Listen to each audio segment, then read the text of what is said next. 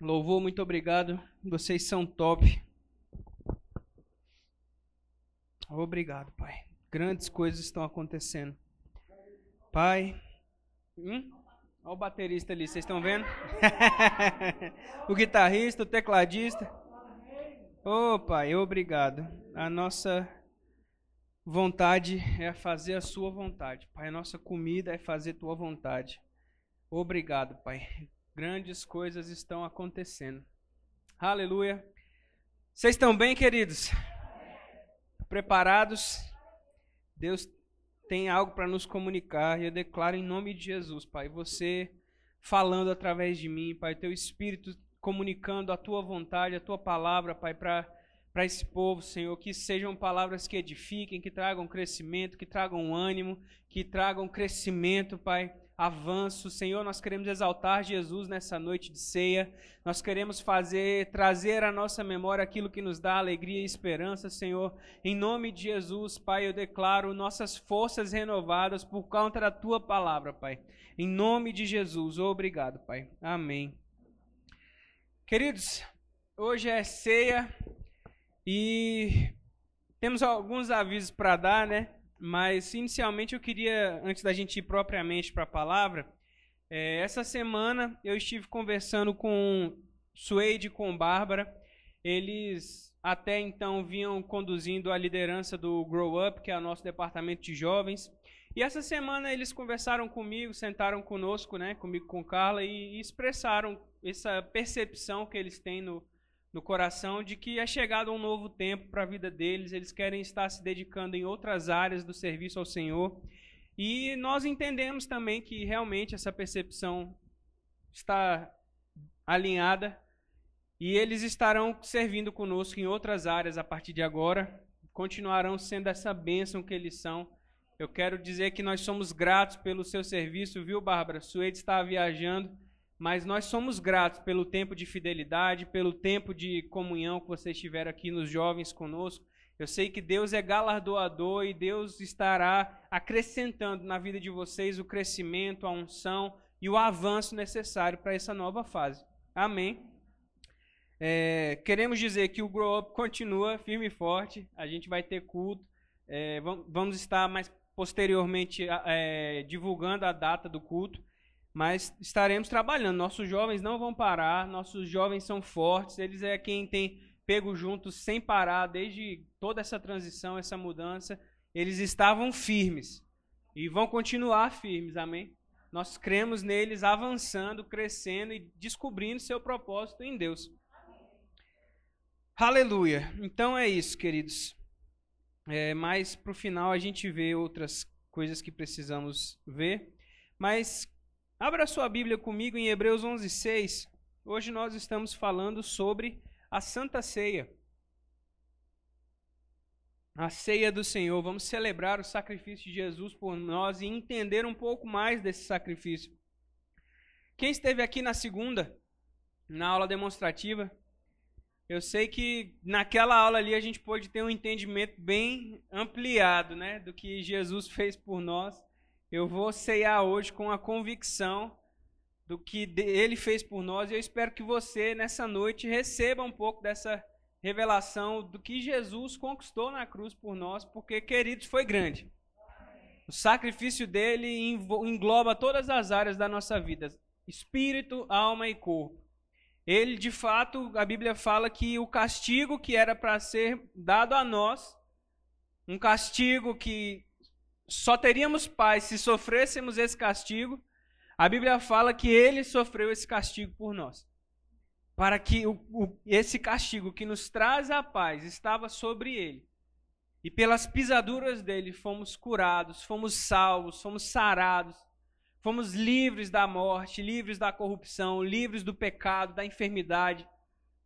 Cristo na cruz do Calvário se tornou enfermo, se tornou pobre, se tornou morto espiritualmente, para que nós recebêssemos salvação, prosperidade, cura para os nossos corpos, restauração para as nossas vidas. É um sacrifício que engloba todas as áreas da nossa vida. Então, em Hebreus 11:6, a Bíblia fala assim: de fato, sem fé é impossível agradar a Deus, porque é necessário que aquele que se aproxima de Deus creia que ele existe, não somente isso, creia que ele recompensa os que o buscam. Então, queridos, como já foi dito, hoje é o dia de celebrarmos o sacrifício de Jesus, sua morte e ressurreição. Sabe, por um lado, temos o pão. Esse pão, Jesus nos fala que simboliza o seu corpo, que foi dado por nós. Quando Jesus foi à cruz, ele sofreu a nossa morte, ele foi sacrificado no nosso lugar. Nós merecíamos a morte de Jesus, a morte que Jesus sofreu. Porém, ele fala: Esse é o meu corpo que é dado por vocês, ao invés de vocês irem lá morrer a morte, que é justa, porque estávamos de fato mortos espiritualmente nos nossos delitos e pecados, eu vou morrer essa morte para que vocês tenham vida. E do outro lado, nós temos o vinho o suco de uva no nosso caso, que representa o que? O sangue de Cristo que foi derramado por nós para o perdão dos nossos pecados. Estabelecendo assim uma aliança, uma nova aliança. Como o Maneco bem falou na segunda, quando Jesus foi crucificado, havia no templo um véu. Esse véu tinha 11 centímetros de largura, de forma que era impossível que mãos humanas o rasgassem. E quando Jesus morre essa morte, esse véu é rasgado não de baixo para cima, mas de cima a baixo, significando que Deus estava trazendo um novo concerto, uma nova aliança com não só com o povo de Israel, mas agora com o povo gentil, o povo que não tinha uma aliança com Deus, que estava perdido, que não conhecia a lei de Deus. Então Cristo rasga esse véu, indicando que agora, aquele santuário que só um sumo sacerdote, uma vez por ano, tinha acesso à presença de Deus, agora todos nós, nascidos de novo, temos acesso. E por que, que eu li Hebreus 11, 6 e estou falando agora do sacrifício de Jesus? Porque, queridos, só podemos entender essas verdades pela fé. Temos que crer que Deus fez tudo isso, temos que usar a nossa fé para entendermos estas verdades. Sem fé é impossível agradar a Deus. Então, o momento da ceia é um dos momentos que nós temos mais é, a nossa fé exercitada. Porque é em memória dele, é em memória do que ele nos ensinou, é em memória do que ele nos instruiu. É pela fé. Como vem a fé, queridos? Romanos 10, 17. A fé vem pelo ouvir e o ouvir a palavra de Cristo. Ouvir a mensagem do Evangelho. Ler a palavra de Deus, isso faz com que a nossa fé aumente. E o momento de celebrarmos a ceia do Senhor é um momento de exercitarmos a nossa fé. De fato, Paulo fala que nós precisamos examinar a nós mesmos. Precisamos examinar onde está o nosso coração nesse momento, onde está a nossa fé. Cristo providenciou para nós um sacrifício perfeito na cruz. Providenciou cura, prosperidade, salvação, avanço, desenvolvimento em todas as áreas das nossas vidas, queridos. Abra comigo em Lucas, capítulo 22.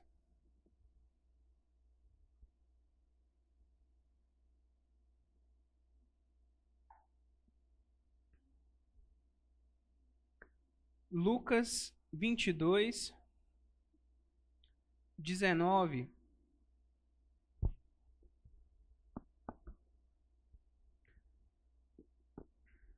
Aqui já é o momento da ceia, da Santa Ceia, da última ceia que Jesus participou.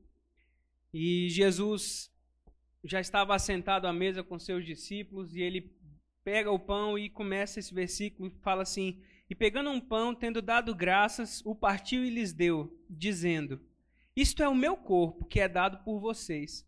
Façam isso como? Em memória de mim. A ceia do Senhor, ela não é um momento, embora a gente faça isso uma vez por mês aqui na igreja, ela não é um momento exclusivo para ser feito só dentro da igreja. Sabia disso?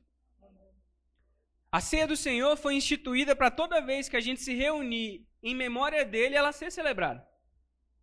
Então você pode chegar na sua casa amanhã com sua família, com seus filhos, e celebrar a ceia do Senhor no seu lar, se lembrando do que Jesus fez por você. A ceia, de fato, não é um ato religioso que virou por causa da tradição, da religiosidade, se institui aquelas coisas sacras e a ceia se torna uma delas, ela é um momento preciosíssimo, necessita toda a atenção e reverência. Amém? Eu não estou tirando o valor dela, eu estou dizendo que você pode dar valor a ela todos os dias da sua vida.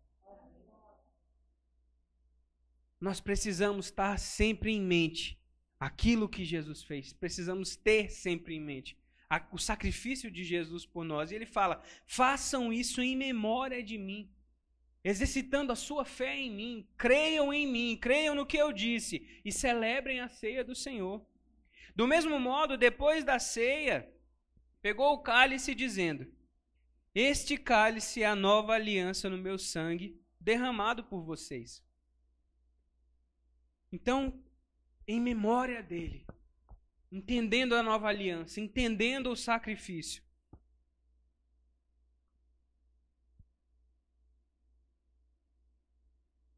Em memória dele, exercitando a fé. Sabe, queridos, Jesus cria. Foi pela fé que Jesus foi para a cruz. Sabia disso? Jesus cria na palavra de Deus que dizia que se o Messias viesse, o Messias ia ter que morrer e padecer pelo povo.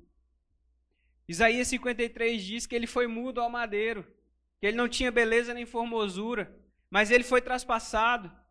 E para cumprir essa profecia de Isaías, e de fato todos os profetas do Antigo Testamento disseram que o Messias haveria de sofrer, haveria de morrer em nosso lugar.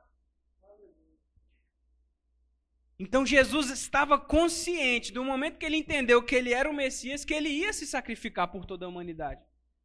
E lá no Getsemane, Jesus pega e faz aquela oração: Senhor, se possível, passa de mim esse cálice.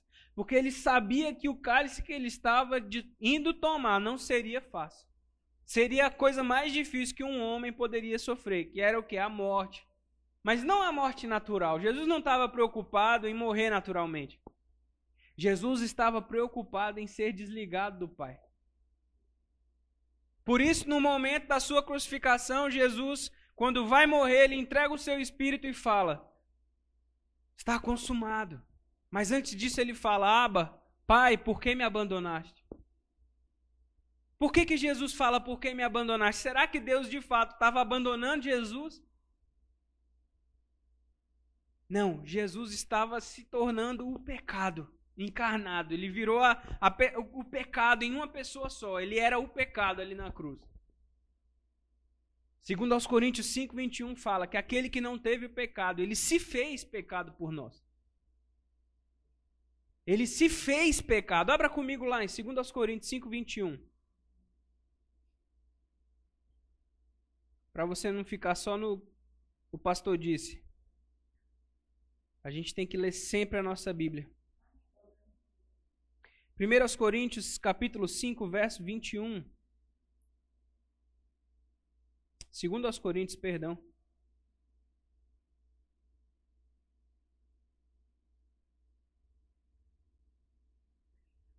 Olha que interessante o apóstolo Paulo fala. Aquele que não conheceu o pecado, Deus o fez pecado por nós, para que nele, em Cristo, fôssemos feitos justiça de Deus. Segundo aos Coríntios 5, 21. Aquele que não conheceu o pecado, Deus o fez pecado, Deus o tornou pecado. É como se você olhasse para alguém e aquele alguém fosse o pecado. Ele, o pecado se tornou a pessoa de Jesus na cruz. Veja que interessante. Eu acho isso fascinante, assim, imaginar, porque nós recebemos uma nova natureza. E essa nova natureza, o nosso espírito recriado, ele é perfeito. De fato, a Bíblia fala que o nosso espírito foi feito um só espírito com o espírito de Deus. Você é uma nova criatura. Foi isso que Jesus veio comprar para nós. Volta aí para o verso 17. E assim, se alguém está em Cristo, é o quê? Nova criatura. As coisas antigas já passaram, eis que se fizeram novas. Então, queridos, a nova aliança, ela é uma aliança de fé. Por isso que Jesus fala para nós termos esse momento em memória dele. Primeiramente, fé no sacrifício do Cordeiro vivo que desceu dos céus. De fato, o verbo que João, capítulo 1, verso 1, fala que no princípio era o verbo, e o verbo estava com Deus, e o verbo era Deus. Depois ele fala que esse verbo habitou entre nós cheio de graça e verdade, cheio de glória, a glória como filho unigênito do Pai. Queridos, nós queremos exaltar Jesus nessa noite o que ele fez por nós. Eu não sei você, mas quando eu vejo quem Jesus era e o que ele fez por mim, o que ele fez por nós, não dá para a gente ficar da mesma forma. Não tem como não se empolgar com essas verdades, porque de fato Jesus era Deus. Jesus era o Criador, era Ele que estava lá no princípio, quando Deus disse que haja luz. A palavra que saiu da boca de Deus era Cristo. Cristo é a sabedoria de Deus. Quando, quando lá em Provérbios 8 fala que a sabedoria já existia antes que Deus criasse o primeiro pó da terra. Olha que interessante. Cristo estava lá antes da fundação do mundo entendendo que ele iria salvar a humanidade, que ele seria o Senhor da humanidade. Se o Adão não tivesse pecado, Jesus ainda seria nosso Senhor, queridos. Porque ele é a palavra. Ele é a palavra, ele é que mantém sustentado o universo, os planetas, as estrelas, as constelações. Sabe por que, que o aquecimento global não vai fazer o planeta ser inundado? Porque no livro de Jó está escrito que Deus deu ordem aos oceanos para que eles venham até aqui e daqui não passem. Mas é preciso de um elemento para crer numa doideira dessa: fé. Para crer que Ele vai voltar. Que o Deus que morreu por nós é o Deus que está voltando para nos resgatar, para nos arrebatar, para nos elevar aos céus para participarmos de uma boda maravilhosa, um casamento com Jesus, para depois voltarmos e reinarmos por mil anos juntamente com Ele. Queridos, a nossa aliança com Deus envolve todos os aspectos da nossa vida terrena, mas da nossa vida eterna.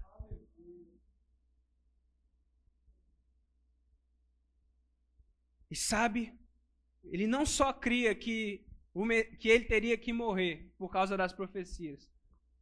Jesus cria na promessa que Deus havia feito a Abraão de que a sua descendência, de que da sua descendência, da descendência de Abraão, nasceria um povo que era, seria abençoado e frutífero, que se multiplicaria como as estrelas do céu e como a areia do mar. Sabe, pastor, você está falando um monte de coisa. Mas eu estou querendo te mostrar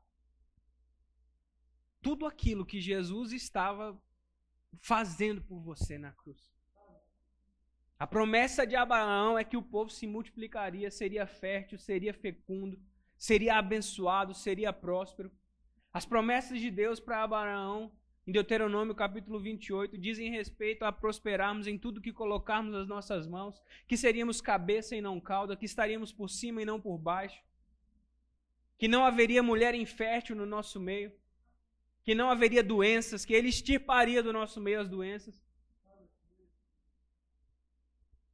E nós, abra comigo, Gálatas.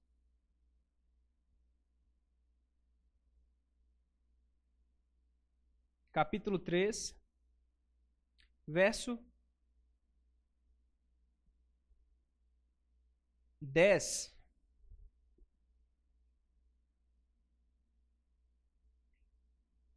De fato, a lei de Moisés foi dada 400 anos depois que Abraão já tinha existido. Então, Abraão não estava debaixo da lei que Moisés estava. Deus fez uma aliança com Abraão que estava antes da aliança que Deus fez com Moisés. E aqui ele fala assim, no verso 10, Gálatas 3, 10. Porque todos os que são das obras da lei estão debaixo de maldição, porque está escrito: Maldito todo aquele que não permanece em todas as coisas escritas no livro da lei para praticá-las. Então ele está falando aqui, como a gente já vem estudado, pela lei ninguém seria justificado. A lei veio só para mostrar a nossa condição de pecado. E aí ele continua no verso 11. E é evidente que pela lei ninguém é justificado diante de Deus. Por quê? Porque o justo viverá como? Pela fé. Então não é um sistema de obedecer ordenanças e regras que vai nos justificar diante de Deus. Não é porque você deixou de fazer isso ou passou a fazer aquilo. O que justifica o ser humano diante de Deus é crer na aliança que Jesus conquistou para nós na cruz. Então, quando você crê no que Cristo fez, você é justificado pela fé diante de Deus. Por isso, na nova aliança, não tem mais a necessidade de cumprirmos aquelas leis e ordenanças do Antigo Testamento. Porque a Bíblia diz que fim, o fim da lei é Cristo, para a salvação e justificação daquele que crê. Verso 12. Ora, a lei não procede da fé, mas aquele que observar os seus preceitos, por eles viverá. E aí no verso 13 ele entra no, no foco desse texto. Cristo nos resgatou da maldição da lei, fazendo-se ele mesmo maldição em nosso lugar. Porque está escrito: Maldito todo aquele que for pendurado em madeiro. Para que o quê? A bênção de Abraão chegasse aos gentios em Cristo Jesus a fim de que recebêssemos como? Pela fé, o Espírito prometido. Pela fé. Pela fé recebemos essa salvação. Pela fé entendemos que o que está escrito nessa Bíblia é a verdade. Independente, querido, de como a gente se sinta, independente da situação que nós estejamos vivendo hoje, Queridos, essa palavra é a verdade. É pela fé que nós receberemos as promessas de Deus. É pela fé. Sem fé, como lemos no início, é impossível agradarmos a Deus. E é impossível recebermos dele o seu galardão, porque quem se aproxima dele tem que crer que ele existe, que galardoa quem o busca, que presenteia, que recompensa quem busca ele. Precisamos estar na memória, trazendo à memória constantemente o sacrifício de Cristo por nós. E sabe, Jesus cria nessa promessa que foi feita a Abraão. E por isso, a bênção de Abraão chegou para nós, povo que estava separado da aliança com Deus. Porque foi pela fé que Cristo exerceu que hoje nós podemos crer no sacrifício que ele fez por nós. Deus cria, Jesus cria, que a partir dele, que era descendente natural de Abraão, a partir do sacrifício dele, nasceriam os descendentes espirituais de Abraão. Porque o povo judeu, o povo hebreu, era o povo que era descendente natural de Abraão. O descendente da, da, humano. Mas nós somos os descendentes da fé. Nós partilhamos da mesma fé que Abraão tinha, porque Abraão viu esse dia. Abraão viu o Messias, Abraão viu que Deus enviaria um Salvador. De fato, Deus fala para a mulher para Eva, quando ela peca, o homem cai, Eva cai, ele fala: vai vir aquele descendente de mulher que vai pisar a cabeça da serpente. A serpente vai ferir o calcanhar dele, mas ele vai pisar na cabeça dela. Jesus Cristo, toda essa lei, todo o Antigo Testamento, tudo isso que foi escrito acerca de Cristo foi escrito era anunciando que nós haveríamos de viver por intermédio dele que morreu por nós. Você se alegra com isso, querido? Eu quero que você realize por dentro, que você entenda numa profundidade maior que o seu, a sua salvação não foi comprada por ouro e prata. A sua salvação foi comprada pelo Filho de Deus. a sua salvação foi intermediada por Cristo. E nós, sendo o povo da fé, eu quero que você abra agora em Hebreus capítulo 6, verso 13. Hebreus 6, 13.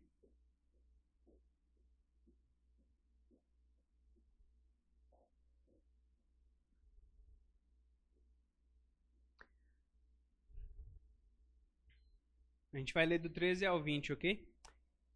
Pois quando Deus fez a promessa a Abraão, visto que não tinha ninguém superior por quem jurar, jurou por si mesmo, dizendo: Certamente eu te abençoarei e multiplicarei seus descendentes. E assim, depois de esperar com paciência, Abraão obteve a promessa. Porque as pessoas juram pelo que lhes é superior. E o juramento, servindo de, de garantia, põe fim a toda discussão. Por isso, Deus, quando quis mostrar com mais clareza aos herdeiros da promessa que o seu propósito era imutável, confirmou esse propósito com um juramento. Ele fez isso para que, mediante duas coisas imutáveis, no qual é impossível que Deus minta, nós que já corremos para o refúgio, tenhamos forte alento, forte ânimo, para tomar posse da esperança que nos foi proposta. Temos essa esperança por âncora da alma, segura e firme, e que entra no santuário que fica atrás do véu, onde Jesus, como precursor, entrou por nós, tendo se tornado sumo sacerdote para sempre, segundo a ordem de Melquisedeque. Aleluia. Queridos, esse texto é grande. Eu vou explicar um pouquinho dele. O que, que ele está falando aqui? Essa promessa que foi feita a Abraão de que Deus abençoaria ele, multiplicaria ele, da sua descendência viria o Messias, o Salvador, o Rei que reinaria eternamente.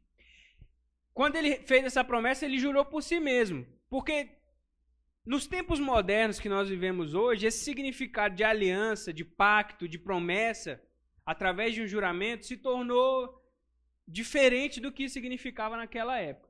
Quando alguém fazia um juramento naquela época, não é igual aquela coisa, jura por sua mãe, aquela coisa de menino, né? Quem aqui, né? Ia fazer um, ia brincar com alguém, ia fazer alguma coisa, só, só faço isso se você jurar que vai fazer não sei o quê. Vira uma coisa que hoje em dia não faz tanto, a gente não usa, caiu no desuso a expressão de fazer um juramento. De fato, você só faz juramento hoje se você for diante de juiz, né? Juro falar a verdade, somente a verdade, nada mais que a verdade. Que Deus me ajude. Mas a gente perdeu essa coisa de fazer pactos, fazer alianças. E quando ele, nessa época aqui que, que o escritor aos Hebreus estava falando, esse, esse sentimento de pacto, de aliança, de, de, de um juramento era muito forte, significava muito. Então ele está falando o quê? Quando duas pessoas juravam, é porque, primeiro, a pessoa que jurou, jurava por algo que ia garantir que o que ela falou era verdade.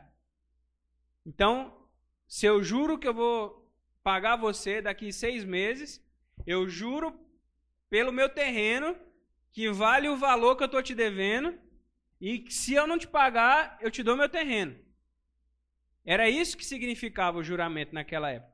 O pacto, a aliança. E aí, quando eles faziam esse pacto, sacrificava-se um animal, cortava ele no meio, abria um pedaço do animal à esquerda, outro pedaço à direita, Aí eles acendiam uma tocha e ficavam arrastando, fazendo um oito, um sinal de infinito assim. E aí cada parte comia o seu, o seu lado do, do, do, do boi, do carneiro, do que quer que eles tinham usado para firmar aquela aliança. Algumas culturas, quando se fazia um pacto, se fazia uma aliança, cortava a mão de cada um dos participantes e aí juntava-se as mãos para tocar sangue com sangue mostrando que aquilo era um pacto de sangue que era para dar a vida um pelo outro. Na Bíblia a gente tem o um exemplo de outro tipo de pacto, de outro tipo de aliança, em que um protegeria o outro, daria a vida por o outro, que é a troca das capas, Davi e Jonatas. Quando eles quando eles decidem que morreriam um pelo outro, porque de fato a Bíblia fala que Jonatas amava Davi como mais que a sua alma. Ele fala: não, a gente troca de capa porque isso significa que se eu tiver na pior, você morreria para me ajudar. E se, eu, e se você estiver na pior, eu morro para te ajudar. Era isso que significava. Então, quando havia um pacto, um juramento, uma promessa, era levado a sério na antiga aliança. Se, tinha um significado muito profundo, ninguém podia desonrar o seu juramento. Por isso que a Bíblia traz aquele conselho: não dei falso juramento, não jurem em vão. Porque tinha um peso por causa da cultura, da época. Hoje em dia não devia ser assim, mas é muito difícil você confiar só na palavra de alguém. No meio do povo de Deus não deve ser assim. Mas no mundo é assim, ninguém mais confia na palavra de ninguém.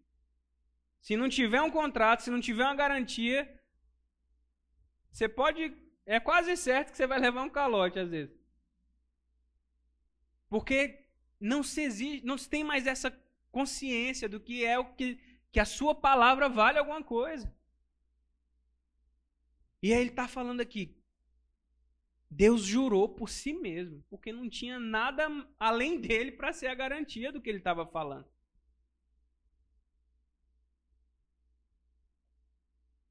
E aí, essa palavra aliança, que é o que Deus fala conosco aqui, ele fala assim: a referência de, de Strong fala assim. A palavra berit, que é a palavra hebraica para aliança, significa um pacto.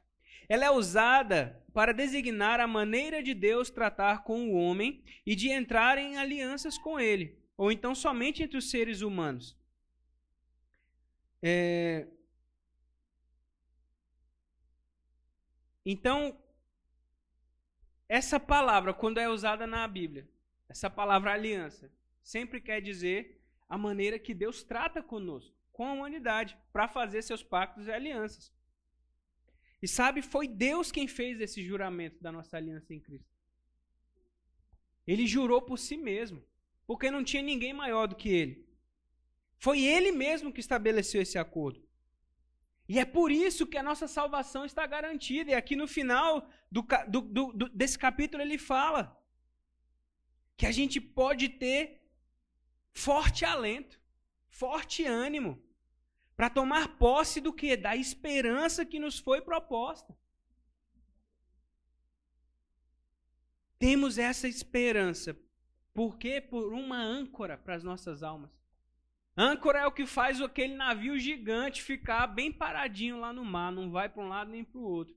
A âncora, por mais que ela seja grande aos nossos olhos, em comparação com o navio que ela está segurando, a âncora é um negocinho desse tamanho, bem pequenininho mas é pesada e agarra no fundo do oceano e, e faz com que fique imóvel aquele navio que está preso a ela. E aí, o escritor aos Hebreus fala que a gente tem essa esperança, a esperança da nossa salvação, como uma âncora. Segura e firme. Que entra no santuário que fica atrás do que daquele véu.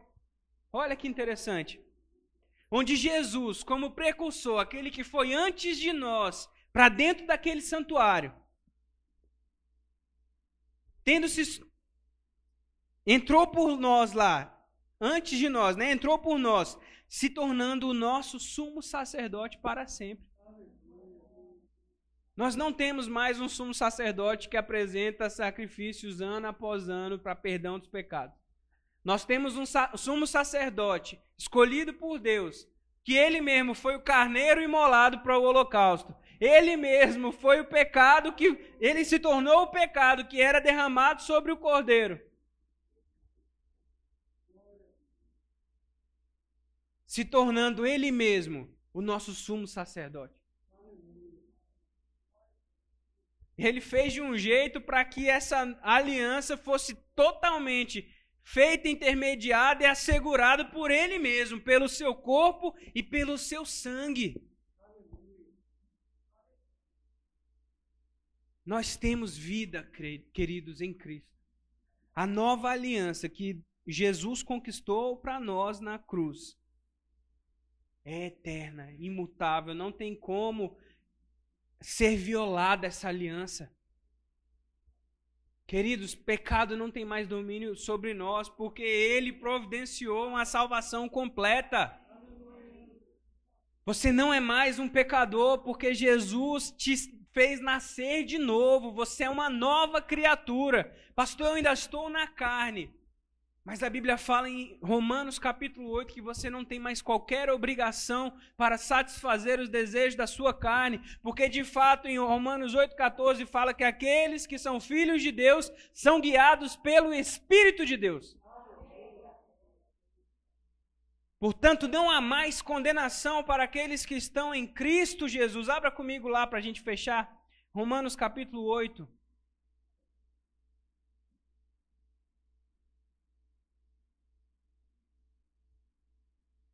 Romanos 8, 1.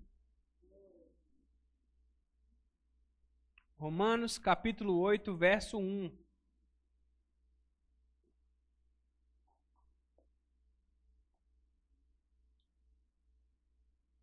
Aleluia. Queridos, nós somos uma igreja da palavra. Nós amamos a palavra. E nós não vamos dar um passinho fora dela. Agora, pois, já não existe nenhuma condenação para os que estão em Cristo Jesus, porque a lei do Espírito da vida em Cristo Jesus livrou você da lei do pecado e da morte.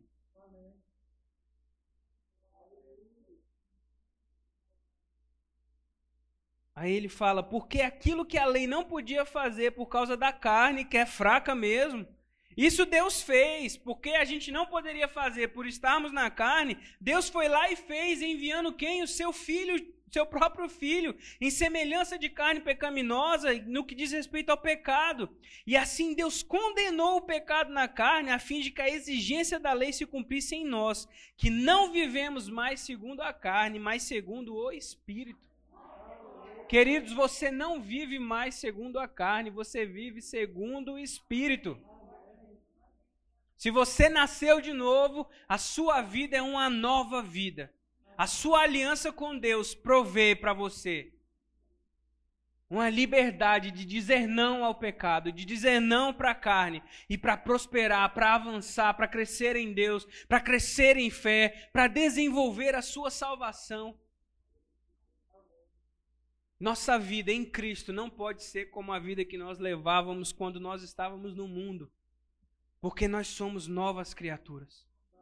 As coisas velhas passaram. Tudo se fez novo. Tudo, tudo, tudo, tudo, tudo se fez novo, querido. Amém? E com essa consciência, querido, eu quero te convidar, eu quero chamar os diáconos aqui na frente. Vamos ceiar. Eu quero saber, antes disso, se tem alguém aqui nessa noite que ainda não fez essa oração de confissão confessando que Jesus é o seu Senhor e seu Salvador, você ainda não nasceu de novo e você quer receber essa transformação na sua vida. Tem alguém aqui que deseja fazer essa oração?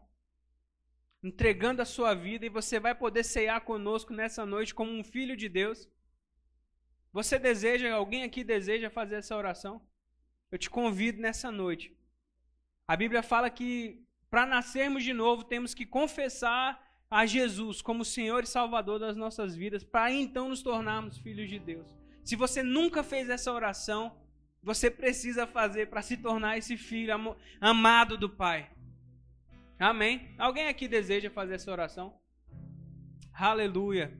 Então, queridos, Pai, eu oro em nome de Jesus abençoando esse cálice, esse pão. Eu te agradeço em nome de Jesus, porque o Senhor enviou seu filho para nos salvar, para nos libertar do pecado, do inferno, da morte. Nos deu vida e vida em abundância em Cristo Jesus. Pai, eu abençoo esses elementos. Declaro, Pai, que vamos ceiar e celebrar aqui hoje à noite uma grande festa, em nome de Jesus, Pai. Amém. Te damos graças, Pai. Aleluia. Pode entregar, gente, por gentileza.